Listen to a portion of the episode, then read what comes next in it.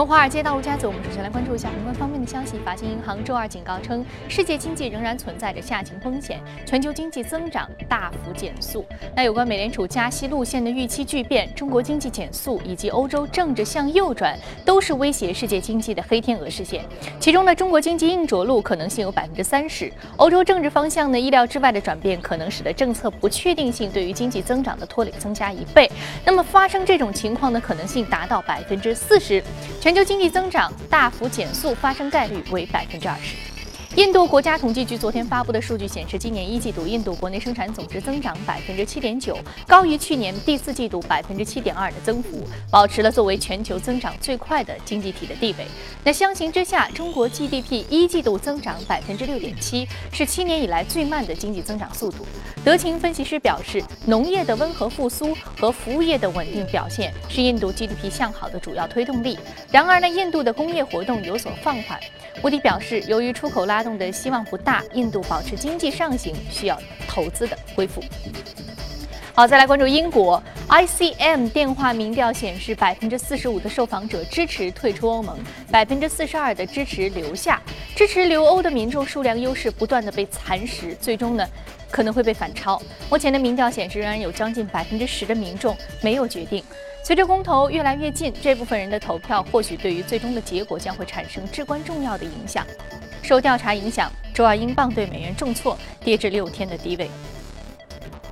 彭博援引知情人士的消息称，沙特正在考虑发行最多一百五十亿美元的债券，以填补今年预计达到一千亿美元的预算漏洞。这是沙特首次在国际资本市场发行债券。那么，此前一个月，沙特刚刚签署了一百亿美元的国际贷款协议，是该国二十五年以来首次寻求国际贷款。由于油价大跌导致预算赤字飙升，海湾产油国纷纷转向公共市场筹集资金。上周呢，卡塔尔成功发售了九十亿美元的债。债券，迪拜今年也准备在国际市场发行债券。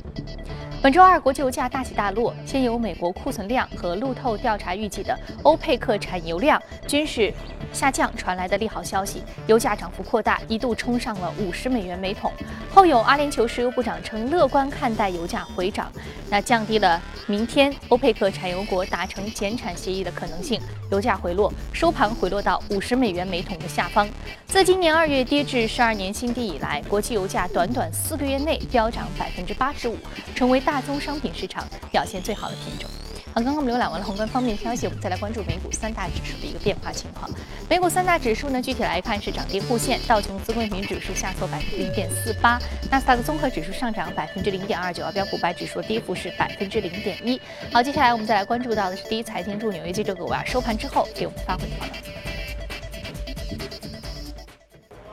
早上，主持人，隔夜，美国公布了四月份的消费者支出增速创近七年来高位。利好的经济数据显示，美国二季度的 GDP 增速上扬的势头，并且进一步强化了市场对于美联储最快将于六月加息的预期。根据美国商务部的数据显示呢，四月份美国消费者支出增长百分之一，主要得益于汽车购买的增加。这一增速呢，也超越了分析师预计的百分之零点七的增幅，并创下二零零九年八月以来的最大增幅。核心个人消费支出价格指数，也就是美联储偏爱的衡量通胀的标准，在过去十二个月上涨百分之一点六，不及联储百分之二的目标。个股方面。据报道，农业化工和种子生产商孟山都最快将于本周获得来自德国拜耳的进一步的收购要价。隔夜的孟山都的股价上涨约百分之二点五。上个礼拜，该公司拒绝了拜耳一百二十二美元每股的收购价邀约。中概股方面，阿里巴巴告知商户，由于政府规定的修改，在天猫商城停止销售药品。不过，这个消息并没有令到阿里的股价出现大幅的异动。此外呢，当当宣布接受每股六点七零美元、总价五点五六亿美元的私有化邀约，整个合并计划将于今年下半年完成。该公司的股价隔夜上涨百分之三。主持人。这里是正在直播的，从华尔街到陆家嘴。那在宏观方面呢，我们仍然来说一说即将开启的第二轮美联储加息步伐将会对市场开启什么样的影响。马上进入到今天的节目。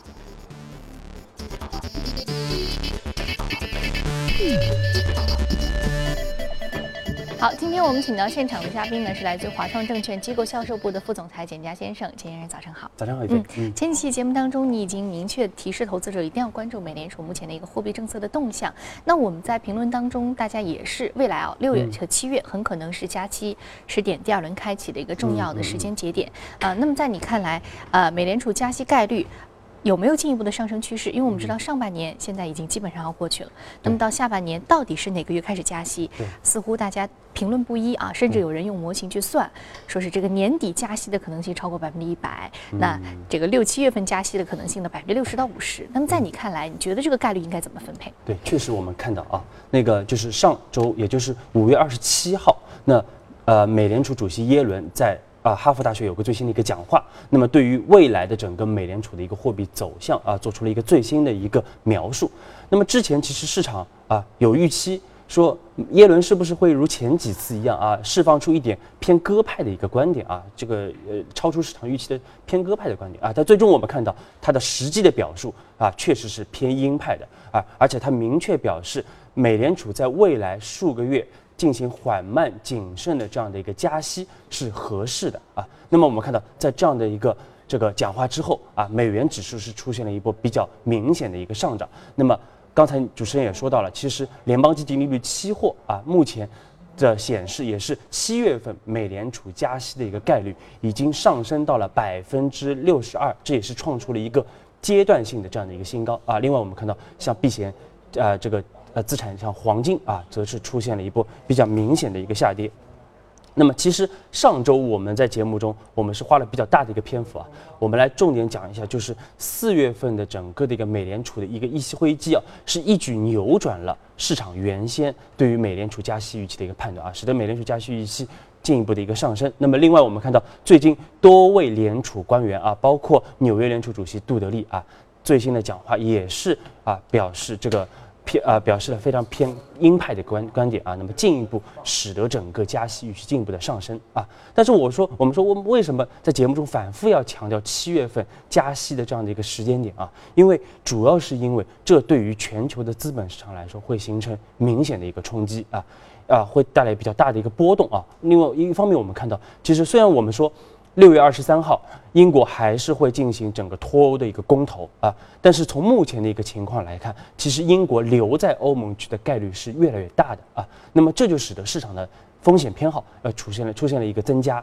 那么再加上美元的一个走强，那么对于避险呃呃资产，比如像黄金来说，则会形成明显的一个打压。我们看到黄金已经脱离了原先的一个整个的一个震荡的平台，出现了一个向下的一个修正啊。那目前在寻找向下的一个底。那么，另外很重要的就是对于新兴市场的经济的这样的一个冲击啊，比如说拿香港来说啊，因为我们知道香港是实行了联系汇率制度，那么如果美联储加息的话，那么香港被被迫啊，被动的肯定也要进行一个加息啊。那么香港目前我们知道整个经济出呃还是在风雨飘摇啊，相对比较疲弱。那么如果再进行加息的话，那么就是雪上加霜的这样一个动作啊。所以有评论也认为，整个香港的一个楼价。有可能会再下跌百分之十九啊，创出二零零三年以来的这样的一个最大的一个跌幅。因此，我们说这个其他的新兴市场国家也可能面临啊相应的这样的一些问题。嗯。我们知道新兴市场国家可能会受累于美联储第二轮加息的一个步伐，我们说到有很多的不确定性，这也是美联储在之前决定什么时候来进行第二轮加息考虑的非常重要的一个外围风险因素啊。那我们再回到其他的大宗商品，我们知道其他大宗商品价格是明显下跌的，但是油价近期确实比较的强势。但是在你看来，你之前对于油价的价格的观点一直比较谨慎，现在依然比较谨慎吗？对对对，确实我们我们一直强调，我们说油价的这一轮企稳啊，包括上行啊，和其他大宗商品形成了明显的反差，主。要是因为一些短期的因素啊，比如像加拿大的呃加拿大的一个山火啊啊，包括像这个尼日利亚的这个油田受到了武装的一个冲击啊等等这样的一些因素，这是一些短期的这样的一个供给面的因素。目前其实这样的一些事件影响到的一个供给量差不多是四百万桶每天的一个水平啊。那么另外我们看到。国际能源署最近也是小幅上调了全年的一个原油需求的一个增加量啊，从一百一十六万桶上调到了一百二十万桶每天啊。那么主要是因为印度一些新兴市场国家的这样的一个需求的一个一个增长，但是总体来说，我们说都是一些短期的一个因素啊，并不能对长期的油价过于的乐观啊。那么首先我们刚才也说到了，就是美联储的一个加息，美元的走强啊，对于油价会形成持续的一个啊压制。啊。那么另外我们说，其实五十美元啊是油价非常重要的一个关口啊，因为我们知道美国的很多的页岩油企业，它的一个生产成本差不多就是四十八美元到五十美元的一个区间啊。那么如果油价持续突破五十美元甚至更高的话啊，那么很多的这个这个页岩油企业就会重新开启它的一个钻井啊，那么会增加整个的一个市场的一个供给啊。那么另外，其实大家都觉得市场好像供给呃油价供给相对来说比较紧张，其实我们可我们说并不是这样的啊，因为我们看到非常奇特的一个现象，就是现在在新加坡的外海啊，它是有非常多的这样的一个巨型的储油的油轮啊，就是海上的浮动的这样的一个石油的这样的一个储罐储罐是。啊，这个呈现出来啊，那么这样的一个储量，我们说最新的数据显示，其实到上周整个一个储量相当于四千七百七十万桶的一个原油啊，比上周又增加了百分之十。也就是说，这些原油其实源源不断的啊，这个会进入到市场啊，那么对市场这个会产生整个供给的一个压力啊，那么这也是中东的这些产油国啊，来这个不断的向亚洲来这个倾销石油啊，来这个。增加他们的市场份额的一个非常重要的这样的一个表现啊。另外，我们说，短期值得关注的就是明天将要召开的欧佩克的这样的一个原油的会议。那么在这场这样的会议上，我们看到沙特啊，这个作为最大的产油国。它是如何来表态的啊？那么如果它是坚持说我要增加原油的产能，我要来增加整个市场的份额的话啊，那么其实对油价也会形成新一轮的一个制约啊。因此我们说对油价我们还是保持一个偏谨慎的一个观点。嗯，对油价依然是要谨慎的，因为我们说到干扰的因素还是比较多的啊。好，非常感谢景家先生这一时段对于宏观方面的一些点评。接下来我们再关注一下可以领涨的板块是什么。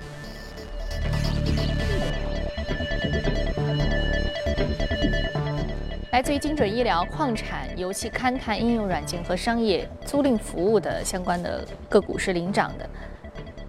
我们今天要说的是 Salater Pharmaceuticals 精准医疗板块里这个股上涨幅度百分之七十一点五九，目前的价格是三十点零八美元每股。呃，Jase 制药打算斥资十五亿美元收购 Salater，啊，这个也是一个。板块当中的一个并购的一个动作，我们今天说到，我们其实之前说到很多很多的医药板块的个股，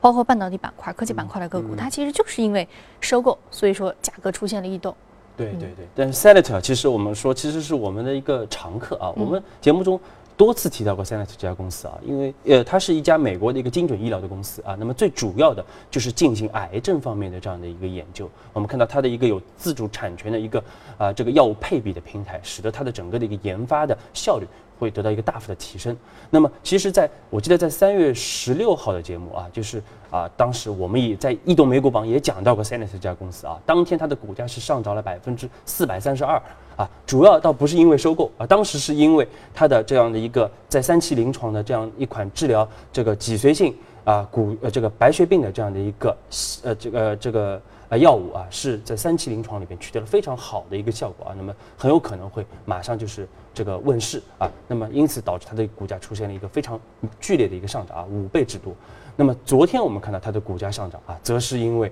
我们说这个 Jazz 啊。也可能提出了十五亿美元的一个要约收购啊，因此我们说，像这样的这个精准医疗公司啊，无论是在国内和国外啊，都是一个，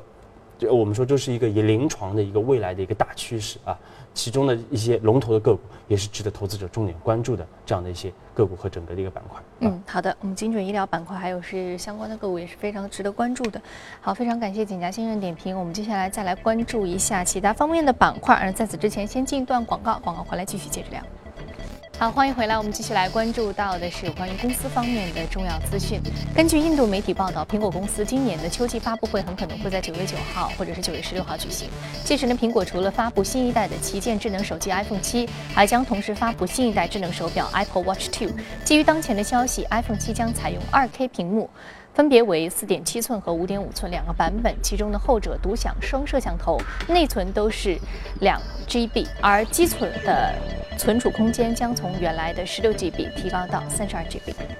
大众汽车公布今年一季度实现净利润二十三点一亿欧元，同比大跌百分之二十，当季营收则是下跌百分之三点四，至五百零九点六亿欧元。大众集团去年就造假事件拨备一百六十二亿欧元，今年前景仍然不乐观，预期全年收入下跌最多达到百分之五。阿里巴巴集团隔夜宣布同意从软银集团当中购买其持有的价值二十亿美元的阿里巴巴股票，所需资金由阿里巴巴自有的现金支付。此外呢，由阿里巴巴创始人和高管组成的阿里巴巴合伙人同意从软银集团手中认购另外四亿美元的阿里巴巴股票。那么此次交易是软银集团自两千年一月投资阿里巴巴以来第一次出售阿里巴巴的股份。交易完成之后，软银集团持有的阿里巴巴股份将会降至百分之二十八。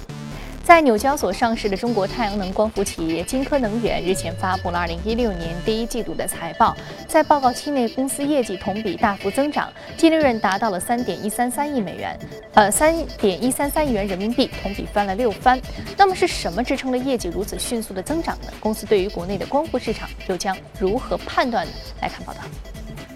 报显示，一季度金科能源太阳能产品总出货量为一千六百兆瓦，总收入达到五十四点七亿元，比二零一五年第一季度分别增长了百分之一百零二点七和百分之九十八点八。对于业绩增长的原因，公司认为要归因于市场需求的回暖。应该说，上半年随着美国 ITC 的延迟，呃，包括中国有个六三零电费下调这样的一个政策，呃，应该整个市场需求还是非常强劲的。金科能源目前在全球共有五个生产基地，其中两个在国内的江西和浙江，另外三个在马来西亚和南非等地。而在其五个工厂的所有产量中，百分之三十五是提供给中国市场的。公司负责人表示，受益于需求的旺盛以及成本控制和技术革新，公司的产品毛利率超过了百分之二十。而对于未来一段时间的市场，公司依旧持乐观态度。光伏在这个新能源，应该说它有它的一些竞争力。应该我们看到，哎，墨西哥这次的投标，光伏这个呃投标的价格已经低于。那个风能的价格了，那我相信随着技术的提升，然后系统成本的下降，未来光伏将能去挑战整个能源的一个一个成本，这也对未来的能源改革是一个非常利好的一个事情。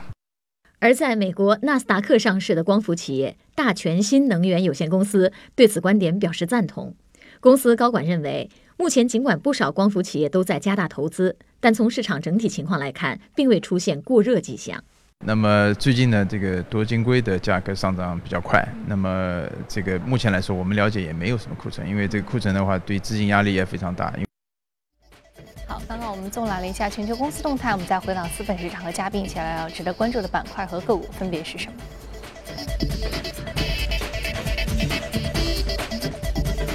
我们要说的是 Nvidia。英伟达上涨幅度百分之一点七九，是属于 GPU，也就是图像处理器板块的一只个股。另外，我们再说到的是应用材料公司。是半导体板块的一只个股，下跌幅度百分之零点零八啊，是一个微幅下挫的格局。我们先来说说这个 NVIDIA，全球最大的一个图像处理器公司。那上次我们提到 NVIDIA，主要是因为它这个人工智能板块的一个行业发展的一个驱动。那么就其本身所处的这个 GPU，也就是全球图像处理板块行业，是不是目前也值得关注？你今天提这个主要的一个看点是什么？对，其实我们说 NVIDIA 啊，它确实是这个全球的整个图像处理器啊，就是 GPU 的这样的一个龙头的企业啊。那么它目前是占到整个全球的 GPU 的百分之七十的一个市场份额，这个非常垄断性的一个地位啊。那么它的这样的一个最近几年啊，其实我们看到随着游戏啊，包括人工智能，像 VR 这样的一些新兴产业的这样的一个爆发式的一个增长，使得它的一个需求得到了快速的一个提升。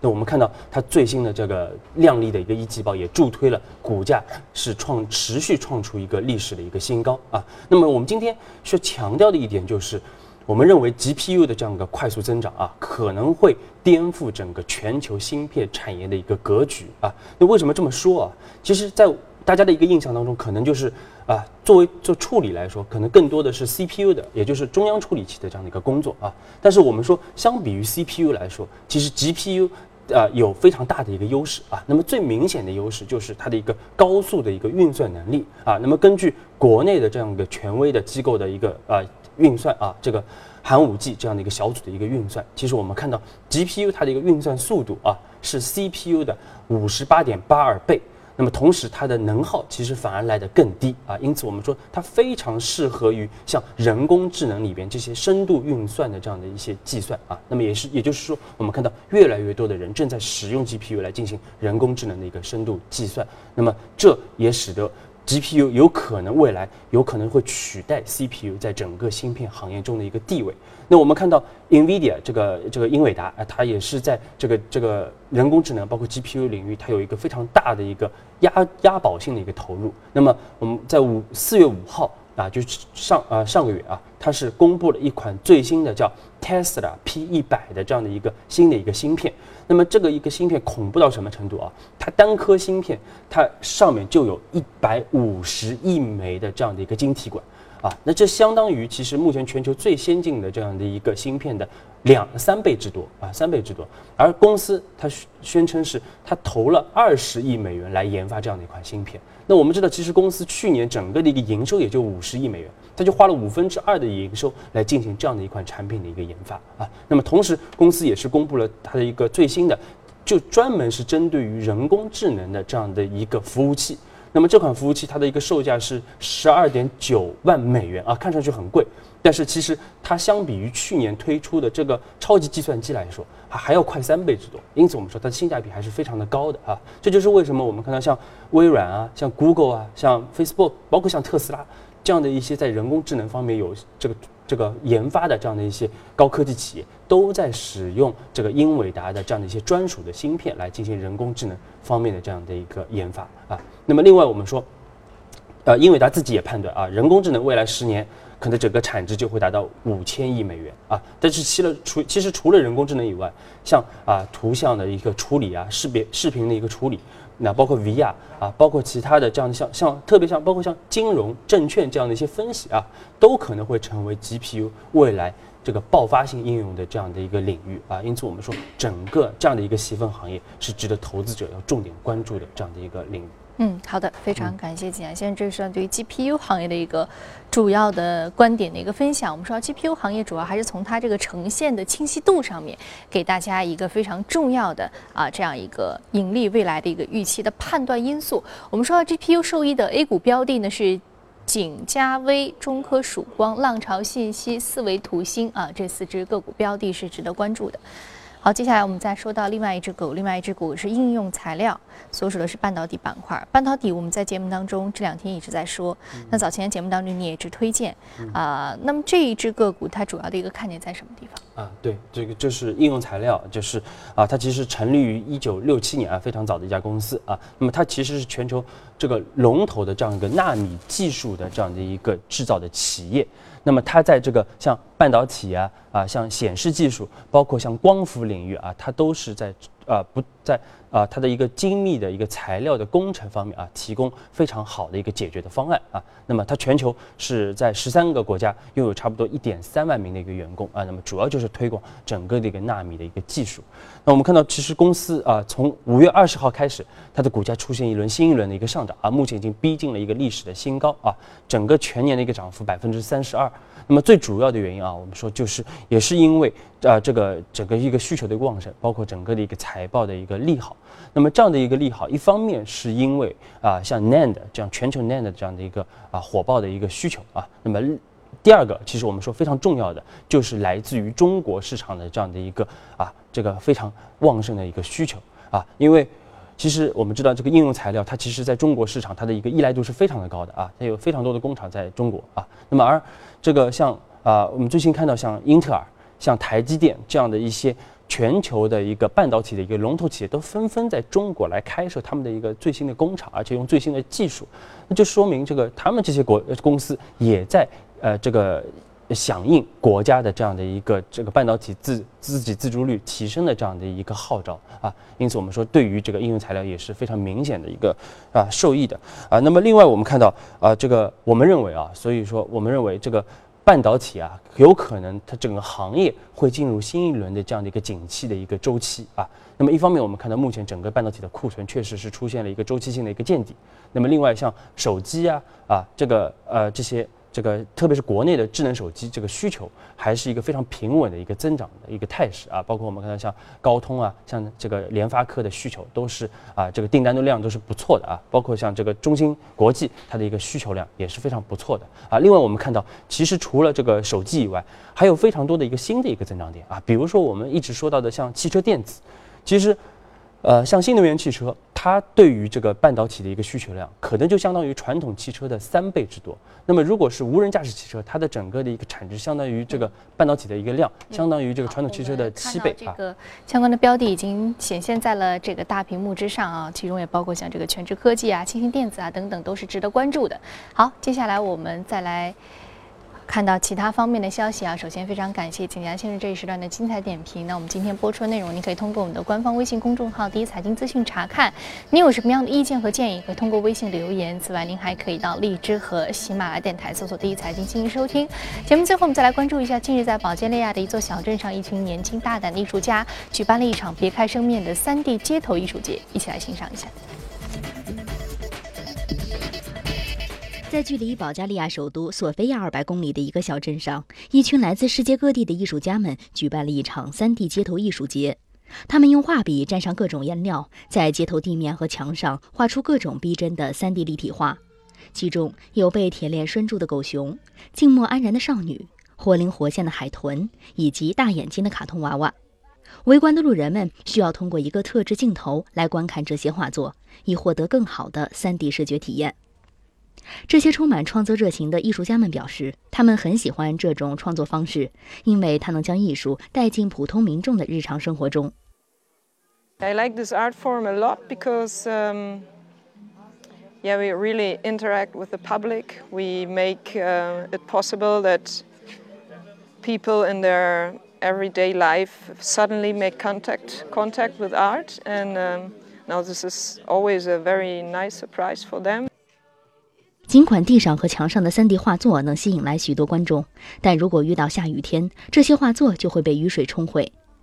艺术家们表示，这些艺术品的生命是短暂的，正如生命本身就是短暂的一样。这场 3D 街头艺术节从5月24号开始举行，一直到29号结束。